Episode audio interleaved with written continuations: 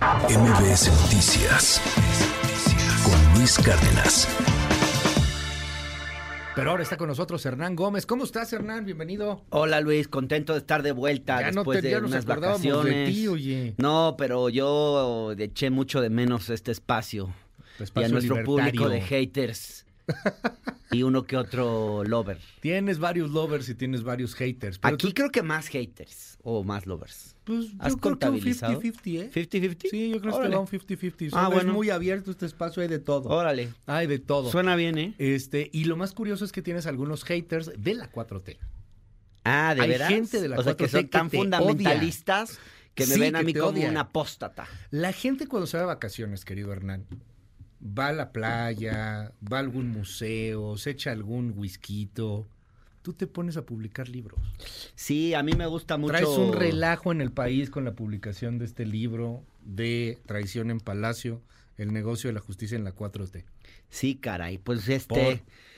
La verdad es que fue un libro muy difícil para mí escribir, Luis, porque yo soy un simpatizante de la 4T, como tú lo sabes, eh, pero esta es una historia que me parecía que había que contar, que es una historia que incomoda obviamente a la 4T porque pues estoy develando una red de corrupción encabezada por un hombre que fue muy cercano al presidente de la República. Eh, un traidor, el traidor de Palacio. Y digo un traidor porque si López Obrador pues estaba convencido de separar el poder económico del poder político, pues este cuate buscó hacer lo contrario. O sea, buscó juntar el poder económico y el poder político. Y él, a la brava, convertirse en un mega empresario la verdad.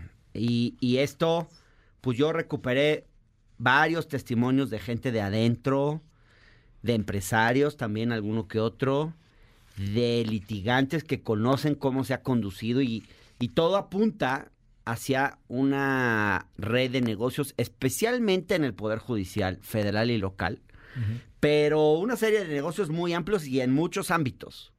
Y este cuate parece haber tenido una ambición de acumular dinero y poder tan grande que lo llevó a traicionar hasta la agenda misma del presidente de la República. O sea, tú ves cómo eh, empezó este personaje a pasarle a firma decretos contrarios a las instrucciones y a la voluntad del presidente en temas clave para su gobierno. Arreglado, su pu- pues no sabemos con qué intereses. Porque Julio Scherer Ibarra empezó a hacer una especie de conducto a través del cual todo el mundo llegaba a pedir favores a consideraciones especiales. Como un enlace Sí. empresarial. A ver, fue un personaje. Político ¿Tú te acuerdas que la secretaria de Gobernación pues era Olga Sánchez Cordero, no? Ajá. Eh, una mujer creo que respetada, que traía una trayectoria importante en la Suprema Corte. Bueno, ella la puso de secretaria de Gobernación, pero realmente no le dio el poder de secretaria de Gobernación. Le decían florero. Pues le decían florero, que es bastante gacho el- Sí, la, la, neta, forma sí, de llamarle. Pero así le decían. Ajá. Eh, pero realmente, pues a quien le dio el poder, el presidente en esos primeros años, hasta que se dio cuenta de su traición, fue al ex consejero jurídico. Y en vez de darle la relación con el Poder Judicial a ella, que además venía de la Corte, conocía el Poder Judicial, o sea, Olga Sánchez Cordero, pues era la natural en ese puesto para llevar la relación Sí, con el Poder. Judicial. Pues no, en lugar de eso, eh, le dio todo eso a Julio Scherer Ibarra. Le dio además la, la relación con el Congreso, con las cámaras. Eh, y era el que recibía a los empresarios, el que los apapachaba, y también era donde caían los problemas. Ya. Entonces, como que se empezó a correr la voz que el que resolvía las cosas era Julio. Y entonces este personaje se empezó a volver poderosísimo, Luis. O sea, fue una cosa tremenda. Era el segundo hombre más poderoso de este país. Hoy, pues nadie quiere hablar de esto. El tema, pues no llega a la mañanera. Ahí los periodistas no consideran que sea de interés periodístico. Pero la realidad es que este personaje, encumbrado, digamos, en la plenitud del pinche poder, eh, empezó a aborazarse, a despacharse con la cuchara grande. Bueno, no empezó, porque la verdad es que Ya que ahora yo estudié el caso, pues lo que me doy cuenta es que empezó a constituir empresas familiares incluso antes de, de llegar Claro. al gobierno. O sea, se estaba preparando él para eso. Tú esta investigación la traes desde hace mucho, porque Sí. yo recuerdo empezaste a publicar en algunas columnas. Digo, hoy escribes en Universal, pero estabas en otros diarios y Sí. ya publicabas sobre el tema de Scherer. Sí, y con muchas dificultades porque a los medios, a algunos medios no les gustó, en algún medio llegaron a, pues ahora sí que a darme las gracias. Ajá, Sí, no vamos a mencionar el medio porque no nos queremos pelear con nadie ni revivir viejas historias, pero pues, Sí, te sacaron por eso. pero sí me sacaron de un medio eh, porque se enteraron de lo que yo andaba investigando. Y porque ese medio pues tenía relaciones de negocios con este personaje. Porque este personaje se empezó a meter en todo, ¿eh? Yo te diría que este libro, Luis, es el principio. De aquí, si los periodistas que lo leen están atentos, pueden salir 100 líneas de investigación o 400 líneas de ¿Para investigación ti es el, es el final o es el principio de otros No, o para de mí- más investigaciones o aquí ya cierras capítulo? Yo quería, bueno, en mi- lo personal, digo, no estoy obsesionado con este personaje. Además, no es sobre el personaje, este libro es sobre el negocio de la justicia, cómo Sí. funciona en México. En el peor de los poderes, que es el poder judicial, que es el que la 4T tuvo que llegar a reformar, pero se despistaron y no lo reformaron. Y este personaje, obviamente, tampoco ayudó a reformarlo. Pero Ya. lo que te quiero decir es que yo lo que quería era destapar la cloaca, que se abriera la caja de Pandora. Aquí hay mucho de dónde cortar, hay mucho más que investigar. Hay evidencias documentales, Sí. pero hay también testimonios de en off the record porque la gente, los entrevistados, los que yo logré convencer de que me dieran su testimonio, pues no fue tan fácil que quisieran hablar, Luis, porque hay mucho miedo todavía con, en, re- en torno a este personaje. Y hubo mucho más. Pero habrá una razón. eh, ¿Qué tan vigente sigue estando? O sea, porque parece que se eh, desvanece, se evapora la figura de Scherer una vez que el presidente lo saca. ¿Es Pues, así? no. ¿O sigue activo? No, Más sigue- ahora que ya es el final del sexenio, cambios. Sigue activo, Luis. eh, ha seguido litigando. Él constituyó en su momento pues, una red de despachos, ¿no? Eh, eh, que, que además, cuatro despachos que él mismo en su currículum, ahí está en mi libro, en su currículum él mismo declara cuando entra, viste que tú tienes que entregar como funcionario a la, Sí. a la Secretaría de la Función Pública tu currículum resumido, ¿no? Ujú. y, de, y declaración de intereses, de, de este tipo de cosas, ¿no? Bueno, tres de esos despachos, él mismo reconoce que fueron socios Ya. de... Luego yo fui con esos despachos a, a hablar con ellos y algunos dicen, no, Julio no era socio aquí. Pues qué raro, pues ¿por qué uno dice que sí era socio y los otros dicen que Ya. no? O sea, como que ya se han querido deslindar de él. Pero digamos, tres de esos despachos, Juan Araujo y César González, que estuvo en los medios por el tema de Collado hace un Sí, sí, sí, tiempo, todo. este, Ferráez Bennett, Segovia y Gartúa, y Alonso Rivera. Gagiola, tres de esos él reconoce el vínculo. Y el cuarto es Guillermo Barradas, el Chino y Memo, famosos Chino y Memo, eh, personajes eh, muy cuestionados en el medio de la abogacía por el tipo de prácticas en las que incurren. A través de estos cuatro despachos, pues básicamente los testimonios que yo tengo da, apuntan hacia una red de tráfico de influencias y extorsión. En algunos casos una, en algunos casos la otra. Donde además le quedaron mal a mucha gente, Luis. O sea, porque Castillejos, cuando era consejero jurídico, hacía lo mismo. Tenía sus despachos y...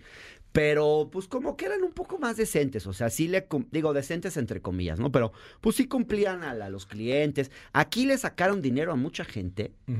Y no le, ni siquiera le llegaron a cumplir. O sea, esta red de negocios lo que hacía Ya. era que tú llegabas con el consejero, le plantabas, le planteabas un tema y el consejero, pues, este, te decía, claro, él nunca hablaba de dinero, ¿no? Te decía, mira, ¿por qué no vas a eh, ver este despacho? Yo creo que ellos te pueden ayudar. Entonces tú con esa recomendación ibas a tal despacho Claro. que el consejero te recomendaba y ahí te cobraban una suma inmensa. Miguel Alemán le quisieron cobrar 40 millones de dólares por un concurso mercantil. Claro que estaba implícito en esa, en esos honorarios, que además yo tengo los documentos, aquí están exhibidos en el libro. Claro que estaba implícito ahí una mordidota para aceitar el sistema Claro. judicial. Eso es una parte. Un pie estaba en los, en los abogados, en los despachos de abogados. Que estos despachos siguen operando y, y yo he escuchado historias de que siguen haciendo desde de sus cosas, pero pues ya no es el tema de mi investigación. Pero luego, Luis, está todos los jueces que estuvieron al servicio de esa red. Ya. O sea, porque no hay sin los jueces no te lo explicas, o sea, sacaban sentencias a modo. Entonces, ahí es muy raro que dices, ¿por qué los mismos casos de estos despachos siempre caían en los mismos jueces? Se supone que cuando un caso llega al Poder Judicial, se turna a un juez o a un magistrado, a un tribunal, a un juzgado, lo que sea, de forma aleatoria, hay un sistema aleatorio. Tú no dices a quién va a caer. Imagínate. Sí, claro. Pero entonces, ¿qué hacían? Pues le metían mano porque Scherer estaba arreglado con... Tenía el apoyo de Arturo Saldívar.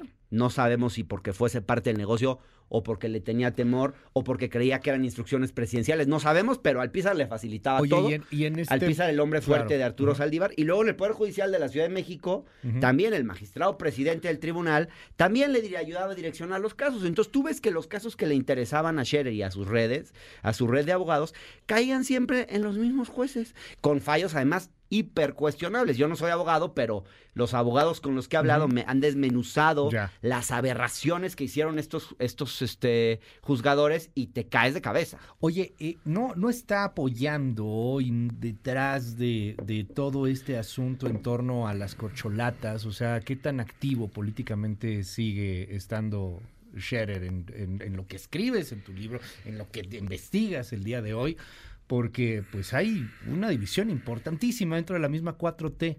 Mira. A ti te han tirado de traidor también. Sí, Y algunos. preguntarte de eso. Algunos. Muchos, muchos. Pero mira, eh, yo sé que... A ver, Scherer hace mucho alarde. Ujú. Scherer es un hombre que, y muy listo, que sabe apantallar, eh, sabe mostrarse poderoso, influyente, aun cuando de repente no lo sea. Eh, y sí hay versiones de que cuando se fue del gobierno dijo que se iba a ayudar a una de las corcholatas en su campaña. Eh, así lo decía él, me voy. O sea, él no quiso decir que el presidente lo echó, porque sí lo echó el presidente, ¿eh? Ojo. O sea, yo sí quiero decir que el presidente aquí cortó cabeza. El presidente, eh, cuando se enteró de esto, lo apartó. Lo que pasa es que lo hizo sigilosamente. Porque imagínate el escándalo que hubiera sido que en ese momento dijera, no, pues este. O, o sea, era, era darle armas a sus adversarios, cosa que este presidente nunca va a hacer. Entonces, lo apartó sigilosamente. Y este cuate entonces dice, bueno, yo voy a lo que sigue. Y entonces empieza a operar Ya. para lo que sigue. Y hay versiones de que en esas anda. Hay versiones de que en esas anda. Oye, dime, Hernán, te han dicho que eres un traidor. No, la verdad es que te voy a, decir te algo. han dicho que eres un traidor. que- Este libro Mira, ha por ejemplo, aquí en el bien. WhatsApp, al fin despertó. ¿Por qué le va a echar la culpa a una sola persona de lo que pasó en la No, 4T? no se le estoy echando a una sola. Fíjate, Fíjate to- que ya mencioné a varios. ¿Le en el vieron la cara o no a López Obrador? O sea, hay muchos comentarios. Ahorita los leo en tiempo real, pero hay muchos, muchos Mira, comentarios. Este, no soy un traidor, yo siempre he sido un simpatizante crítico. Esto para mí no es contra la 4T, es por la 4T y a favor de la 4T, porque es para nutrir el programa de la 4T y que se planteen realmente una reforma al Poder Judicial para que esta historia no se repita. Y además te quiero decir algo. Para mí esta historia, pues de alguna forma deja bien parado al presidente porque, eh, porque lo apartó. O sea, tú acuérdate. Para algunos es al revés. Para algunos es No. como si al presidente lo hubieran hecho tonto. No, fíjate. Estos personajes tan poderosos, porque Julio acumuló mucho poder. Tú no. A ver, estos personajes en sexenios anteriores, acuérdate lo poderosos que eran. Estos, Ujú. A ver, García Luna estuvo en el gobierno de Fox, luego en el gobierno de Calderón, luego con Peña todavía estuvo sacando contratos millonarios. O sea, eh, Lozoya, por ejemplo, o sea, estaban en sus puestos cometiendo actos de corrupción con la protección del presidente. Aquí sucedió algo diferente. El presidente desmanteló esa cuando cortó cabeza ahí. Cuando se dio cuenta, cortó cabeza. Yo creo que se dio cuenta que este personaje comprometía su legado histórico. ¿no? Ahora, ¿sucedió lo que tendría que suceder? No. O sea, ¿se lo ha investigado a fondo? No. Yo sé que en la fiscalía eh, hay carpetas de investigación, eh, están ahí. Eh, Pero pues si dices que lo extirpó, pero, no, pues- no lo extirpó tanto. O sea, pues hoy está ahí activo, según lo que me dices. pues está Hoy activo. apoya a alguien, no sé si a Claudia, no sé si a Marcelo, no sé si a Adán, o sea, Pues mira, la versión es que a Claudia. eliminado yo, no está. Yo creo que eso Como puede ser una versión de sus adversarios, tal vez en la contienda interna. O sea, tú le preguntas a la gente de Bra y te dice que Julio opera la campaña de Claudia. Le preguntas a la gente de Monreal y te dice lo mismo. Le preguntas a la gente de Claudia y te dicen que no, que no cumple ninguna función en la campaña.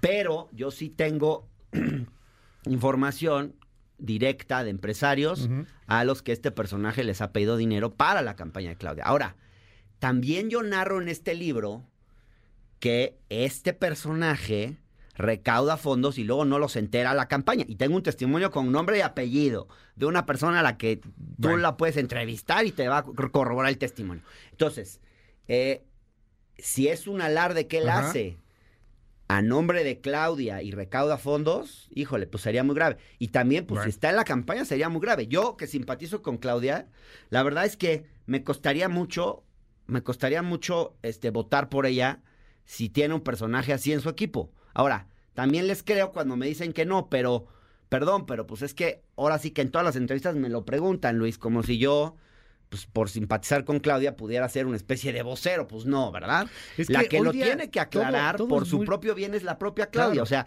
Claudia tiene que Todo en algún momento salir a decir, porque hay muchas versiones en ese sentido, entonces tiene que salir a decir no. No cumple ningún, no puede hablar en mi nombre, no, porque este cuate es lo que siempre Lo- hizo. lo Agarraba el teléfono, Claro. le hablaba a los gobernadores en nombre del presidente, o, o no en nombre, pero se interpreta que era en nombre del presidente, y pedía toda suerte de favores. Lo, presentas mañana, ¿no? Sí, El mañana en Casa Lam a las 7 de la noche lo vamos a andar presentando. Y este, pues todos están todos invitados, Bueno. invitadas e invitades. Oye, vamos a seguir hablando de varias cosas. Sí. Este, las corcholatas, tú simpatizas con Claudia. Sí, la verdad sí, me parece Vamos, que. vamos a platicar. de- déjame nada más presento esta nota para que entremos en contexto. Vale. Mario Delgado hizo público el primer reporte de los gastos de las corcholatas. ¿Ya los viste? Que se ha gastado un millón de pesos. pues es, es este. eh, es Déjame- mitote, déjame ir con la nota. A ver, vamos a ver la Nora nota. Bucio. Te saludo con gusto y te comento que Mario Delgado Carrillo hizo público el primer reporte de los gastos de las corcholatas en los recorridos por el país que contemplan del 19 de junio al 2 de julio. Marcelo Ebrard gastó 385.509.83 pesos.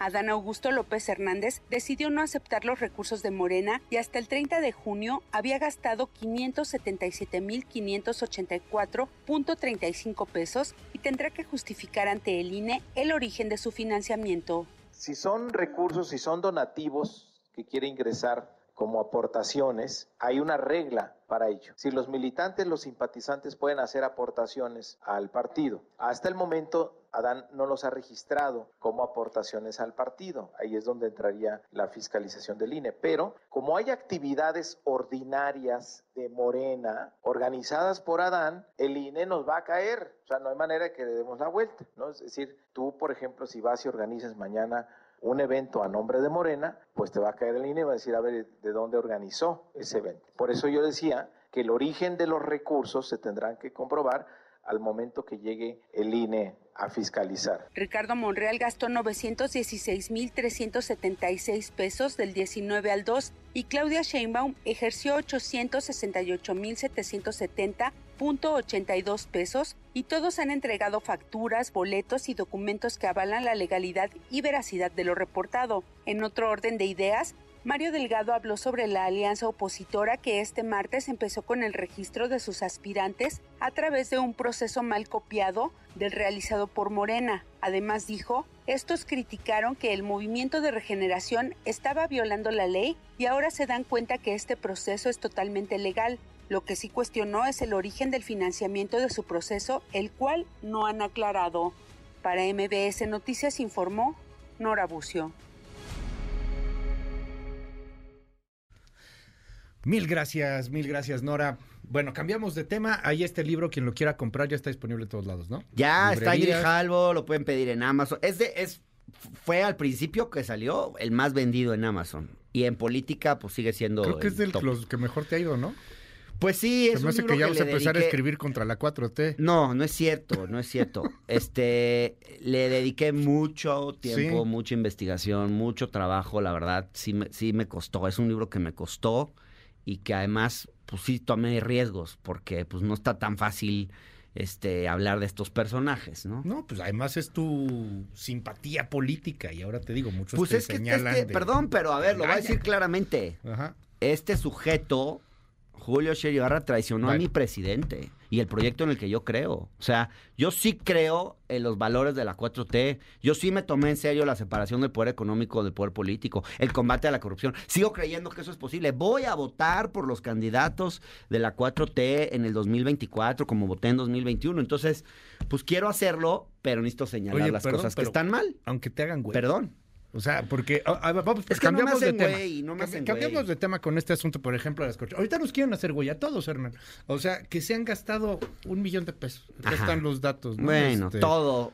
Todos ¿Les crees? se están haciendo huellas por todos lados. ¿Les o sea, crees? Ahorita las con la corcholatas se están haciendo güeyes y la oposición. también, que Ahorita al final con la oposición, terminó con- adelantándose a los tiempos con la legales. 4T. ¿Cómo Bueno. ves? A ver, obviamente campañas, esas ¿cómo la campañas cuestan mucho más dinero. Obviamente cuando Adán Augusto renuncia a 5 millones es porque no le interesan esos 5 milloncitos, porque obviamente está sacando dinero de otros lados, porque no nos hagamos tontos, la política se hace con dinero, cuesta mucho dinero y tenemos una legislación pues que en el fondo está hecha así a propósito y todo el mundo se hace de la vista gorda. O sea, obviamente estas campañas cuestan mucho más, entonces estos reportes de gastos de campaña son una ridículas, pero lo mismo Xochil Gálvez cuando dice que ella, perdón, pero cuando ella dice que va a hacer política sin dinero y que este y Ahorita que vamos con no Xochitl, va- ahorita vamos con Bueno, Xochitl. ahí vamos, Pero pero, nada más digamos, para cerrar primero te quiero decir 4T. Bueno, pero te quiero decir que ¿Cómo los es ves? todos, no no es nada más los de la 4T. A ver, pero es, que es simulan hacernos, es en tiempos de campaña. hacernos güeyes y simulando en tiempos de precampaña, empezando porque no le quieren decir precampaña. Nosotros sí podemos decir Claro que esto es precampaña. hombre. Ellos no, porque dicen precampaña sí puede llegar Llevamos a en pre-campaña hace dos meses. Eh, pero por un lado el tema Es de más, las te voy a decir algo, perdón, ¿eh? Ajá, dime, dime, dime. Ni siquiera es pre-campaña, esta es la campaña. Esta es la elección presidencial. Sí, coincido. Es tan listo López Obrador Coincido. que adelantó la elección presidencial, la verdadera, y nos la adelantó en tiempos y agarró a todo el mundo así Esta como es que... una que- elección que- que, va a durar un friego. Una campaña que va a durar un sí, friego. va a ser agotador. Un friego. Pero, neta, yo no creo que ni en el frente ni en la 4T esto vaya a ser democrático. En la 4T tú conoces mejor que yo el método, pero estas nueve tristes preguntas, en donde cada pregunta tiene un valor determinado. Hacía Covarrubias un ejercicio hace algunas semanas y a mí me impactó el ejercicio porque es bastante bueno. Y en el ejercicio sale Xochitl, de Xochitl de Claudia Sheinbaum con 9.75 de 10 posibles y Marcelo con punto 25. ¿Por qué? Porque, No, por ver. ejemplo, es ¿quién conoce más el país? Marcelo Ebrard 37.8, Claudia Sheinbaum 37.7. Gana Marcelo Ebrard 5 de la puntuación de pregunta. Sí. Pero la otra, ¿quién es más honesto? Marcelo Ebrard 37.9, este Claudia Sheinbaum 40. Gana Claudia Sheinbaum 5 puntos. No, bueno, claro. no manches, Sí, es un pero, dedazo, pero a ver, todavía no se define cuáles van a ser las preguntas. A menos de que yo me haya perdido algo, todavía no se define cuáles van a ser las preguntas, cómo se van a hacer, la metodología. Ebrard ha estado presionando para que ya se anuncie, se adelante, Que sea pero pues, una. él, él no lo ha querido, No se ha querido. Ya dijo Mario No, Delgado que no va a ser No una. va a ser solo una, porque también eso sería ponerle todo en charola de plata a Claudia, a- digo a Ebrard. a Ebrard y no van a hacer eso. Pero, este, va a haber que ver eso, ¿no? Ujú. Pero, este, en cualquier caso, yo te diría que pues, sí es muy claro cuando tú sales a la calle. Yo he andado haciendo sondeos callejeros y eso que Claudia es la candidata, digamos, del pueblo obradorista, de los militantes de más obradoristas, de los más, este, con perfil más ideológico, eh, de la gente más popular, sí lo Esa es. es la favorita, ¿no? Y Marcelo, pues es muy claro la preferencia, por ejemplo, todos los que te responden, yo les preguntaba, ¿eres obradorista o antiobradorista? Ujú. Obradorista, Claudia. ¿Eres obradorista o antiobradorista? Antiobradorista, Marcelo. O sea, Marcelo es el candidato de los que no están con López Obrador y también de algunos que sí están con López Obrador, pero no de la mayoría. Ahí es, así está la ecuación. Es que eres Y claro. la verdad es que todavía es la clave mayor lo parte del país es, es obradorista. Es que Marcelo Ebrard no es López Obradorista. No es López Obradorista. Marcelo brilla con luz propia, él tiene sus propias ideas. Seguramente si llega a ser También, presidente, Cla- a ver, pero no- no, sería la continuación de López También. Claudia tiene sus propias ideas. O sea, no, no digamos que Claudia no tiene ideas. Pues yo creo que Claudia tiene un perfil distinto al de López Obrador. Porque es mujer. No, yo, me, yo no me imagino a Claudia tomando decisiones, eh, digamos, tan de bote pronto, por capricho, tan... Dando, creo que Claudia, por su naturaleza, por de dónde viene, le daría mucho más peso a lo técnico, a, a lo científico. O sea, no, no pondría la política siempre por encima de todo. Le daría más... O sea, yo creo que haría un gobierno como de- un poco más racional. Ella es muy racional. Claudia es muy inteligente. Y, y o sea, yo no sería veo- visceral, no habría una mañanera. No, no, no habría una mañanera. mundo. No, porque además no Porque tiene... hoy parece un clon del presidente de pronto, la critican por eso. Pues sí, pero yo no diría un clon. Yo no diría un clon. O sea, ella siente que es la candidata del presidente, se, se da- sabe que sus positivos tienen que ver con eso. La verdadera Claudia la vamos a empezar a ver, pues ya que sea la candidata. Y ahí va a empezar a, vamos a empezar a escuchar. Y sobre todo Ya. que llegue, ya que se siente en la presidencia. Ahora vámonos con las corcholatas opositoras o con los aspirantes y todo este tema del proceso. Ayer Santiago Krill, a ver si tenemos el audio nada más, de Santiago Krill este, llorando. Ay, qué cosa. Fíjate que a algunos los emocionó porque es como demostrar que Santiago Krill tiene algo más que atole en las venas. Pero Que no está llora, ¿no? vivo. Nada más como que... Casi, pero cuando le dice desgraciado al presidente. A ver, escuchemos. Es una telenovela. A ver, eso. a ver. Pero toda la energía que tengan, el coraje de este gobierno, que ese sentimiento que estamos padeciendo todos, de alguien que llegó a pensar que era dueño de México y de nuestras libertades. ¿Cómo se atrevió de este desgraciado presidente? ¿Cómo se atrevió?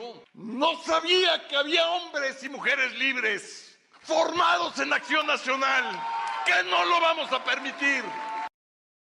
¿Cómo ves, Hernán? Ay, qué pena ajena. Pues digo, es que creo que como, pues, si quieres ser Catalina Krill necesitas tener mejores dosis actorales, ¿no? Pues Tiene el apellido ya. Sí, es cierto. Mira, Ya salgo. Qué lapsus tuve yo. Pues sí. Sí, sí, sí. Sí, sí, sí. Pues mira, este, yo creo que los agarró ya en la desesperación el fenómeno Xochitl, porque pues obviamente tienen ahora que sobreactuar para poderle hacer un poquito de contrapeso a, a Xochitl, ¿no?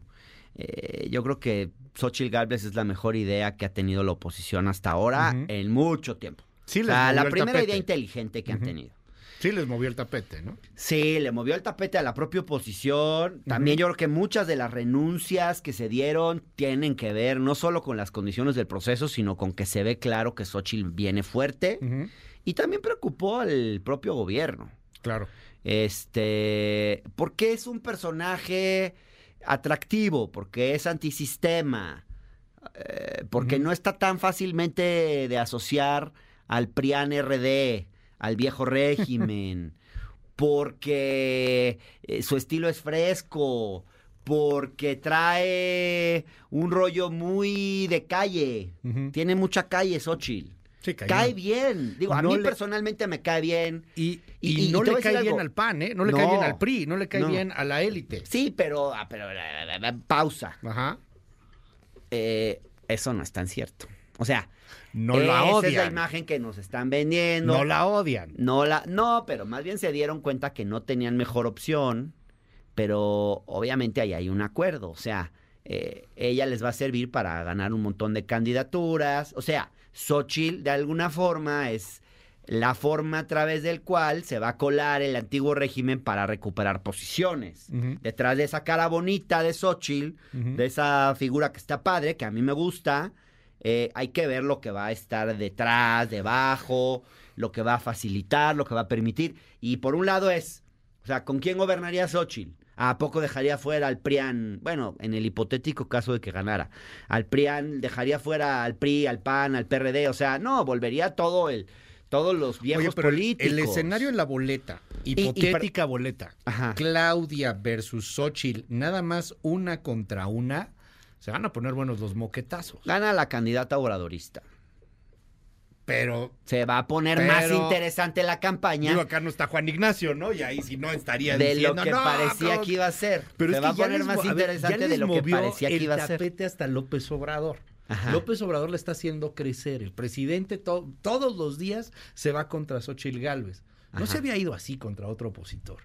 Se va contra Xochitl Galvez, la está haciendo crecer y, y pareciera que eso es lo que más les preocupa, el Fisgón y el Guerra y todos los moneros y todos los boss, todo el mundo lanzado contra Xochitl Galvez. Soy la enemigo número uno de la 4T. Bueno, sí les movió el tapete. Sí. No sé si pueda ganar. Eh, no, no creo, pero sí les movió el tapete porque pues hasta ahora la oposición no tenía una sola figura atractiva, un solo personaje interesante, con narrativa. O sea, Xochitl trae buen choro, la verdad. Cuando dice que ella va, quiere hacer política sin dinero, cuando se muestra ciudadana. Incluso, bueno, es interesante ver cómo ya reconoce logros de la propia 4T. O sea, tiene esa inteligencia Xochitl Ujú. eh, re- reconocer la importancia de los programas sociales, que no lo hacen los otros opositores. Eso fue lo que hizo crecer a Xochitl, que el presidente le dijo que So- ah, le dijo a Xochitl que ella no creía en los programas sociales. Y Xochitl, gracias a los programas sociales, obtuvo una beca, se hizo ingeniera, etcétera. Y al O sea, cerrarle la se la puerta- construye AMLO. Y al cerrarle la puerta de Palacio Nacional, No, bueno. Le dio más fuerza. O sea, si lo hubiera dejado entrar desde el principio, que echara su choro, le contestaba, bueno, sí, señora legisladora, bla, bla, bla", Ya. no se enganchaba, no se peleaba con ella, bla, bla, le da, ya, hubiera terminado más, ahí la historia. más fácil que le diera, que- ya ves que luego él se va y que deja ahí videos. Como cuando se fue y dijo, ahí les dejo mi video cuando debatí con el jefe Diego y él se Sí, fue. ahí tienes la tribuna para hacer tu sí, réplica. eso yo pudo ya haber me hecho, voy. yo ya me voy. Pero ahí tienes la tribuna y estás ejerciendo tu derecho de réplica. Sí, lo Yo no estoy hecho. obligado a permanecer ahí, pero Me vas a mentar, yo sé, pero No, yo ¿cómo me crees? acuerdo con este tema de Fox haciendo grande a López Obrador. Y ahora veo a López Obrador haciendo grande a Xochitl. son comparaciones este, desproporcionadas, ¿no? Son comparaciones desproporcionadas. Eh, no hay que olvidar, además, eh, el pasado de Xochitl, o sea, fue foxista. Estuvo en el gobierno, estuvo con Fox, y sí es cercana a muchos panistas, y, y digamos, eh, ella también ha querido desmarcarse, pero tampoco es la candidata ciudadana, porque ahora se, pues, se ha puesto como de moda el rollo de soy ciudadano, ¿no? Hasta Krill salió a decir ayer que él representaba mucho más que el PAN, eh, que él A representaba una cosa libres. más amplia, A a, los los ciudadanos ciudadanos. Les encanta, creen que la A palabra que- ciudadano lo soluciona todo, ¿no? Sí, claro. Y entonces soy ciudadano y ya no soy político. Pues ya no nos queremos ese cuento, hombre. ¿Cuántas veces no lo hemos oído? Que se tratan de disfrazar de ciudadanos. O sea, además, ¿qué es eso? Todos somos ciudadanos, hombre. Oye, pero eh, acaba de hablar el presidente sobre Krill. Déjame Ajá. A ver, este, vamos a ver. Este audio estuvo muy bueno. Este, el presidente de la República, es que ahorita que me decías lo de Krill, justamente, acaba de hablar y esto fue lo que dijo. Yo lamento que me culpe a mí Santiago Krill. Ahora resulta que se enoja conmigo. En vez de enojarse con Diego, con Salinas, con Calderón, con Fox, con Claudio X González, se enoja conmigo. Miren lo que dijo ayer. Me da hasta pena. Miren el enojo. Ya se dio cuenta de que él no fue el elegido y me echa la culpa a mí. Es el colmo. El coraje de este gobierno, que ese sentimiento que estamos padeciendo todos, de alguien que llegó a pensar que era dueño de México y de nuestras libertades. ¿Cómo se atrevió este desgraciado presidente? ¿Cómo se atrevió? Bueno, la imagen de cómo el presidente estaba viendo a Santiago Krill en la pantalla es bastante divertida. Este, pero pues así están las corcholatas opositoras. Eh, ¿Crees que se defina igual por dedazo? ¿Que ya es Eh, Xochitl? No, no. Que en una de esas se vuelve. No, pero sí creo que se están cargando los dados a favor de ella. Eh, sí creo que Claudio X la está apoyando. No, no creo que sea como el presidente dice que Claudio X maneja todo.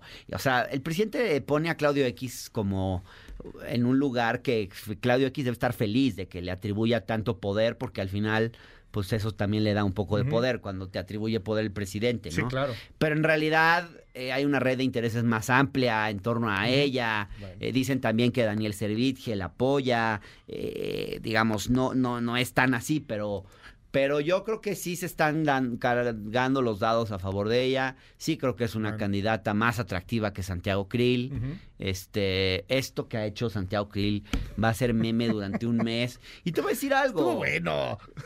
No, pero te voy a decir algo. No creo que pegue mucho. Yo prefería que fuera pero- Santiago Krill. el Pues es más candidato. fácil de vencer, Pues ¿no? hace mucho más fácil la campaña. Porque además, Santiago Krill, e- esta- esto, ¿sabes qué pasa? Él es un cuate muy moderado. Yo lo he entrevistado y, Sí, es y muy es muy racional, es muy ecuánime. Él, por ejemplo, en una entrevista que lo hice, reconocía logros del obradorismo. Te- en, esos, en ese entonces que yo lo entrevisté, quería diálogo. ¿Te acuerdas en esa época sí, que quería? sí. Entonces, que ahora salgas a hacer este numerito este de la Rosa de Guadalupe, que- digo, se ve lo- falso, la gente no le cree a los políticos actuados. más- Y Xochitl no es una política actuada, él que sí. más patéticas se me hicieron de Santiago Krill en su marco de la diplomacia al extremo fue cuando Noroña se los zarandeó. Ajá. No sé si viste ese video. Noroña iba a empezar a hacer su live y Santiago Krill andaba por ahí y Noroña le dice, vente, vente para acá, no te vayas, vente, vente. Y ahí va Santiago y saluda y, oh, sí, imagínate. y, y entonces Noroña le dice a Santiago, imagínate que tú y yo fuésemos los candidatos, tú contra mí. Oh, sí, eso sería muy bueno para el país. No, No lo vi, es- te lo no lo hay vi. que buscarlo, hay que buscarlo Se revivirlo. Fue, sí, estaba muy divertido y todo el mundo así de, no manches, Noroña, te estás zarandeando. Ahí estaba, hay que buscar el, el Qué divertido sería Noroña de candidato a la presidencia. Sí, la neta sería muy divertido. Pero bueno, Porque este proceso interno de Morena, la verdad, está siendo bien aburrido. Pues no hay debate, solo hay guamazos, pero por pues, debajo de la mesa. dijo que no. Adán, no sé si has visto a Adán, pero está fuera de sí, está desesperado. O sea, las muestras que ha dado públicas de ya de perdie- perdiendo la compostura. O Se sea. Adán ya perdió, porque además ya se dio cuenta que se desplomó, no soporta eso y está teniendo unas escenas en público, híjole, muy lamentables, que dan ganas de decirle ya siéntese señor, porque no sé cómo lo veas tú, pero, pero a Pues, mí sí me da como... A mí se me "Ay, hace que es como el Adán", clon de ¿no? López Obrador de pronto. Pero o sea, no tiene las salió. mismas ondas, se va contra Televisa, critica gente, ya acusó ahí a alguien en Tamaulipas que dijo que andaba repartiendo despensas para que no fueran a su meeting, o sea, utiliza el complot. A mí se me hace que es el clon, pero francamente creo que aquí pues ya está todo definido. Yo no creo que la encuesta vaya a ser tan democrática, pero ya lo estaremos debatiendo aquí, querido Hernán. La siguiente semana ya viene Juan Ignacio Zavala. Entonces, pues al fin, ¿qué necesito de vacaciones? Ya ni los niños de primaria. Yo lamento mucho No, porque bien, tuve una bueno. semana que era por trabajo Qué y luego bueno, otra ¿no? que sí ya necesitaba vacaciones porque todos tenemos de- derecho a una no, vacación Claro que sí. de vez en cuando. Pero pues aquí nos quedamos. pero la andamos gente acá. nos decía, y la mesa de debate ya la siguiente semana, ahora sí ya viene Juan Ignacio, la semana oh, se la aventó. Yo me aventé una. No, fue un relajo. Sí, nos Somos descoordinamos. Montessori, ¿qué hacemos? Pero que no vuelva a pasar porque nos debemos a Pues, nuestro público y no les podemos fallar. Como Montessori, te digo que aquí cada quien termina haciendo lo que quiere. No, no, no, no puede ser Felicidades así. por tu libro, Hernán. Gracias. Y, este, pues ya estaremos este platicándolo. jueves a las 7, si O me sea, el mañana. comercial, mañana, mañana en Casa Lam, ahí en la colonia Roma, ese lugarcito así como muy fifí culturoso. Hipster tenía que bonito, está bonito el lugar. Está muy bonito, la neta. Hay que llegar temprano porque yo creo que sí se va a llenar, porque pues, sí ha estado muy en ventas este libro, se ha estado hablando. ¿Quién te lo presenta? Eh, Javier Corral, Ok. Paulo Díez Gargari, Viridiana Ríos y Blanca Heredia. Y un servidor que va a estar ahí también. Eso no puede acabar bien. ¿Por qué? No, no, no más. No, va a acabar bien y va a haber vino de honor y a ver si unos canapés. Entre otras cosas, por eso no puede acabar Hay bien. que, Pero bueno, saludos a todos hay ellos. que generar polémica. No, no, uno no por el hecho de que uno simpatice con un proyecto político significa que no debe criticar y no debe señalar en qué momento ese proyecto político eh, o ciertos personajes se desvían de lo que es y debe ser ese proyecto político. Para mí, para mí esto es un refrendo a lo que yo creo que son los ideales de la 4T. Y creo que hay que decirlo, porque si no hablas de las cosas que, han estado mal, pues ¿cómo vas a enderezar el rumbo? Y aquí hay que enderezar el rumbo y hacer autocrítica. Y yo creo que este libro, yo quiero que a la 4T, los que principalmente quiero que lo lean son los simpatizantes de, las, de la 4T. Claro que también quiero que lo lean los no simpatizantes, pero sobre todo ellos, Mil- porque hay que rectificar. Mil gracias, querido. Gracias. MBS Noticias con Luis Cárdenas.